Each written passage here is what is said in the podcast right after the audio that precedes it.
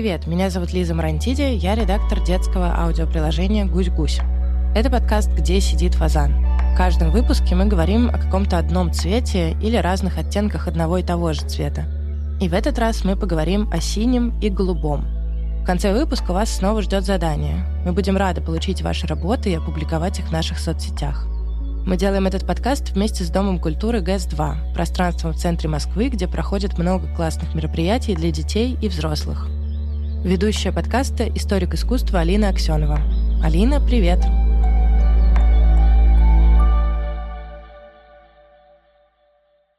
Здравствуйте!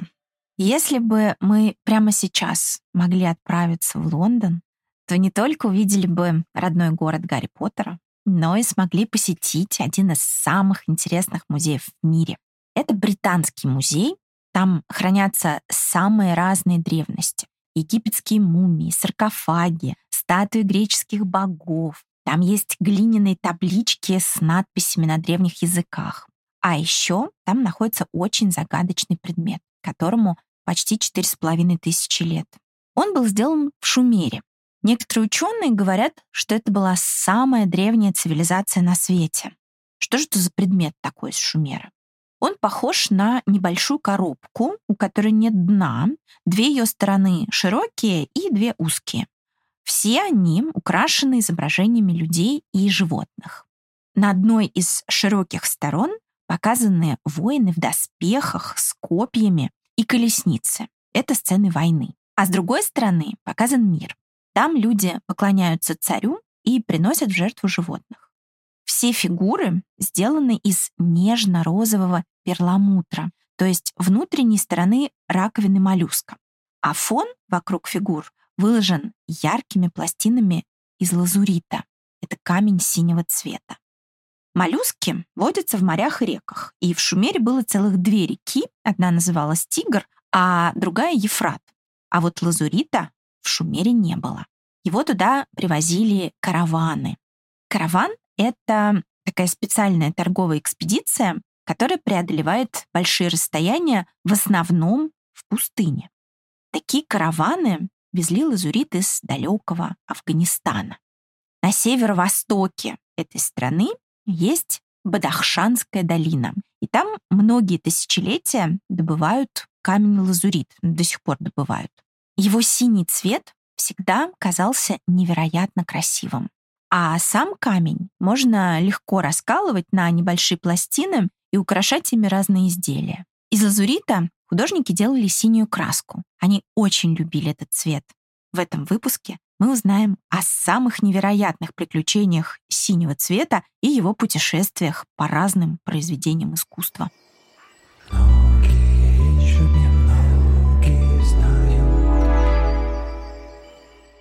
Способ получить из лазурита синюю краску совсем несложный. Лазурит очень хорошо растирается в порошок. Кусок камня нужно сначала расколоть на мелкие фрагменты, а потом растолочь в ступке. Правда, после порошок еще заливают водой, чтобы очистить его от примесей, которые могут немножко испортить цвет. А для краски должен получиться чистый, насыщенный голубой. Он называется ультрамарин. К нему добавляли потом яичный желток с водой или масло. И так получалась краска, которой художники писали иконы, картины, а еще фрески. Что такое фрески? Это росписи, которые мы видим на стенах в храмах и во дворцах. Когда хотят создать изображение на стене, сначала стену покрывают сырой штукатуркой. И пока штукатурка не высохла, на нее наносят роспись. И краска, тоже влажная, проникает в штукатурку и сохнет вместе с ней. В итоге получается очень красивое и прочное покрытие стены. Художнику надо расписывать стену очень быстро, пока штукатурка не высохла. Поэтому штукатуркой покрывают только небольшую часть стены. А если художник вдруг ошибся, то всю штукатурку нужно сбить, покрыть ею стену заново и заново нанести изображение. Вот так создается фреска. Самые известные фрески, где много яркого ультрамарина, были созданы в небольшом итальянском городе Падуя. И сделал их живописец по имени Джотто ди Бондоне. Его вообще-то называют настоящим революционером в искусстве. Революционер — это человек, который идет против правил, который хочет изменить существующий порядок. И иногда это не очень хорошо, но в истории искусства очень ценят таких революционеров. Они делают что-то важное. Что же сделал Джотто? Возможно, вы уже послушали выпуск про желтый и золотой цвет и знаете, что средневековые художники, они жили более 500 и 600 лет назад, часто писали образы Иисуса Христа, его матери, Девы Марии и святых, которым молились. Они создавались по очень строгим правилам. И одно из них — это золотой фон, на котором изображались герои. Он символизировал божественный свет и блеск небесного царства, где правит Бог.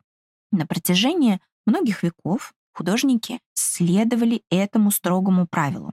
А Джотто их нарушил и в небольшой часовне в Падуе сделал фон не золотым, а голубым. И получилось, что все его герои показаны не в божественном свете, а просто под голубым небом, как обычные люди, которые живут на Земле. Это позволило художнику уделить больше внимания земным деталям, изображению гор, деревьев, животных и, конечно, людей. Обычно тех, кто нарушает правила, ругают или даже наказывают. Но фрески Джотто ошеломили всех звучным цветом синего, ясного, чистого неба и очень точными деталями из обычной жизни. Такого в искусстве средневековой Европы еще не было. Где сидит фазан? Синий в средневековье символизировал чистоту души, святость человека. Часто при изображении Девы Марии художники изображали большой синий платок, который накрывал ее голову и плечи. Он называется мафорий. Но синий — это цвет чистого безоблачного неба, так что его связь с чистотой понятна. В Средневековье знатные люди, которые служили королям, обязательно имели фамильный герб. Герб — это своего рода опознавательный знак семьи, который составлен из нескольких фигур на фоне определенных цветов. Гербы рисовали в книгах, высекали из камня, вырезали из дерева. И синий встречается в гербах чаще других цветов. Он говорит о благородном, то есть дворянском происхождении семьи. И язык гербов тогда был многим понятен, и, глядя на герб, люди понимали, чем гордится или славится семья, еще из какой местности она происходит. И самый знаменитый герб французской королевской семьи, династии, она ведет свое начало от французского короля Гуго Капета. В этом гербе использован именно синий фон, а на нем золотые лилии. Кстати, многие художники считали, что синий цвет очень красив именно в сочетании с золотым.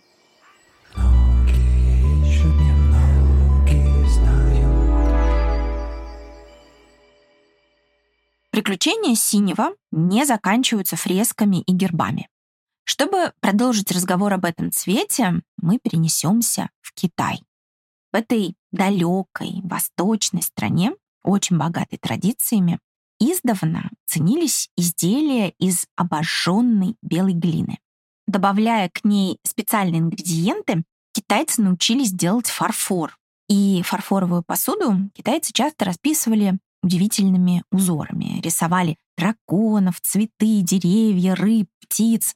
Эти рисунки покрывались глазурью, которая делала посуду удобной для использования, а рисунок очень крепким. И вот особенно красиво на белой поверхности этих фарфоровых тарелок или ваз смотрелись сине-голубые рисунки.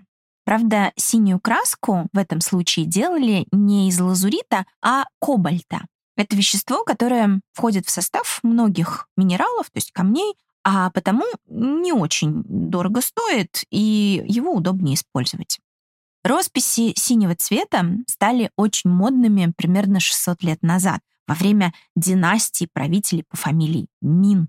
Эта посуда была дорогой, ее могли позволить себе только китайские придворные, ну и, конечно, император. Где сидит фазан? В это самое время в Европе началась эпоха великих географических открытий.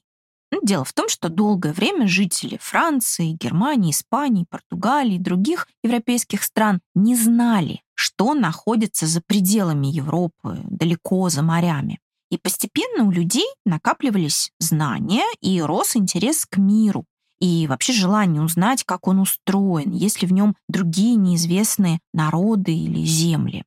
И вот это подтолкнуло европейцев к путешествиям и открытиям. Тогда удобнее всего было путешествовать на кораблях по морям, океанам, и разные мореплаватели добирались до неизвестных тогда островов и даже континентов. Так Христофор Колумб открыл Америку, а другие путешественники стали активно изучать Восток, ездили в Китай и привозили оттуда ткани, одежду, посуду, в том числе и расписной фарфор. Такой фарфор особенно полюбили жители Голландии. Почему же? Но ну, дело в том, что Голландия расположена на берегу Северного моря. А значит, кораблей и мореплавателей там было особенно много. Голландские корабли ходили по всем океанам и привозили диковинки абсолютно со всего мира. И вот, восхищаясь китайским расписным фарфором, голландские мастера стали пытаться сделать что-то похожее на него. Они повторяли формы ваз, вообще посуды, а еще расписывали их тоже синей краской и покрывали глазурью. Сначала они подражали китайским художникам и рисовали цветы драконов, ну, другие узоры, как китайцы. Но со временем мастера решили изображать что-то более родное и понятное. Голландские маленькие домики, мельницы, лодки на берегу реки, корабли в море. Сочетание белого фона фарфора и синего рисунка нравилось не только голландцам. Керамические изделия, расписанные сине-голубым, делали и в России, в городе Гжель. Это совсем недалеко от Москвы, и саму посуду тоже стали называть гжелью по имени города. Есть легенда, что это производство запустил русский царь Петр I. Он был большим путешественником, приехал в Голландию и увидел там расписанную синим цветом посуду. Больше всего бело-синей посуды было в голландском городе Делфт. Там было очень много мастерских по ее производству. Художники, жившие в Делфте, часто изображали эту посуду в своих картинах. И в работе делфтского мастера Яна Вермеера «Молочница» можно увидеть девушку. Она наливает молоко из кувшина в миску и стоит на фоне стены с бордюром из белой плитки с синими рисунками. Правда, эта плитка не фарфоровая. Ее делали из более грубой глины, и созданные из нее предметы называются фаянсом. Можно сказать, что на картине Вермеера синий цвет вообще один из главных героев. У молочницы яркий синий фартук, а на столе, возле которого она стоит, голубая скатерть и синяя салфетка. Чтобы мы лучше почувствовали глубину и красоту синего цвета, Вермеер изобразил по соседству с синим предметы золотисто-желтого цвета. Мы снова вспомним, что художники считали это сочетание очень красивым желтый и синий так не похожи друг на друга, что на картинах составляют ну, просто идеальную пару. Во времена, когда жил Вермеер, ультрамарин стоил очень дорого. Обычно художники брали кобальт, если собирались использовать в картине много синего. Но Вермеер покупал именно лазурит, потому что благодаря сделанному из него ультрамарину картина переливалась сине-голубыми оттенками, и это было удивительно красиво.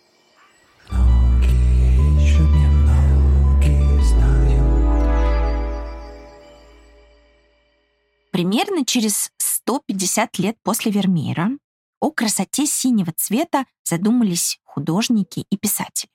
Они решили, что тот мир, который видит обычный человек своими глазами, не очень интересный. Он наполнен заботами, повседневными делами, которые мешают мечтать, писать стихи, картины, мешают влюбляться. Таких людей стали называть романтиками, а эпоха, в которой они жили, — романтизмом. Романтики любили все загадочное и таинственное, то есть то, что нельзя не только объяснить словами, но и до конца понять.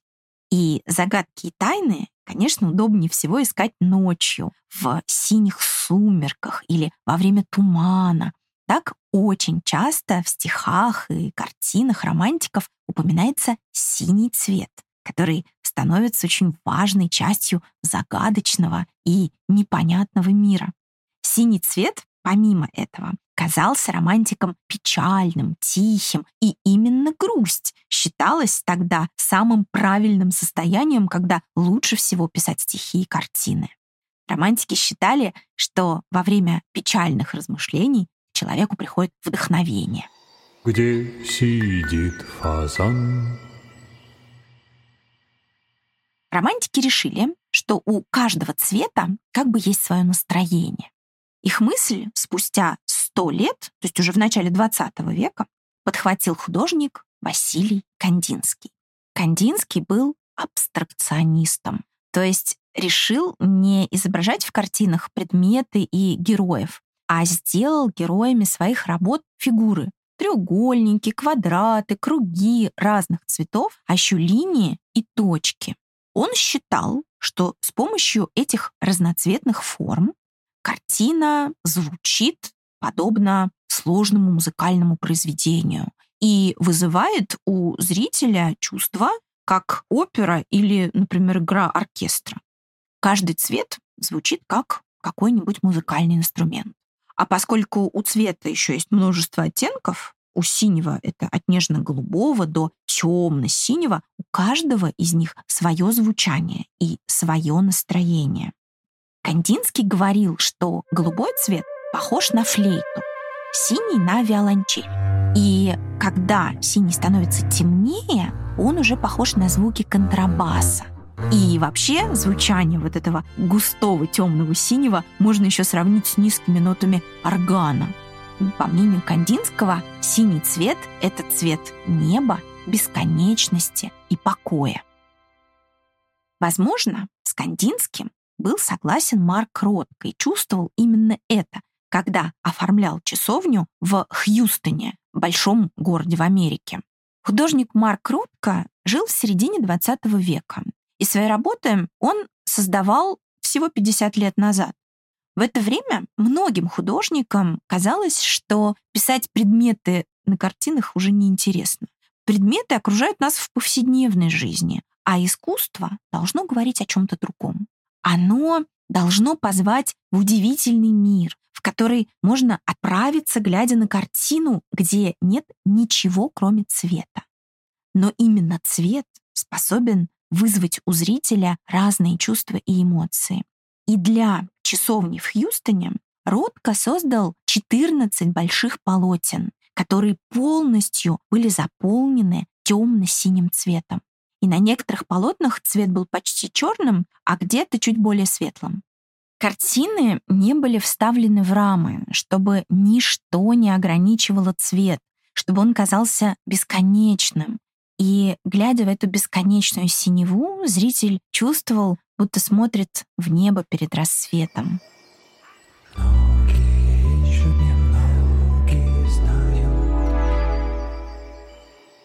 Где сидит фазан?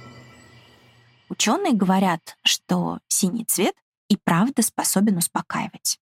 В первобытные времена небо было для человека чем-то вроде экрана, на котором показывали звезды и планеты, и, глядя на него, можно было видеть бесконечность и чувствовать себя ее частью.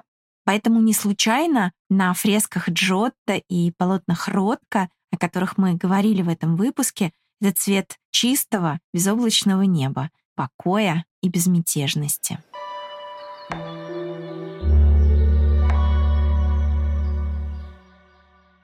Возможно, вы слышали что-то о птице счастья.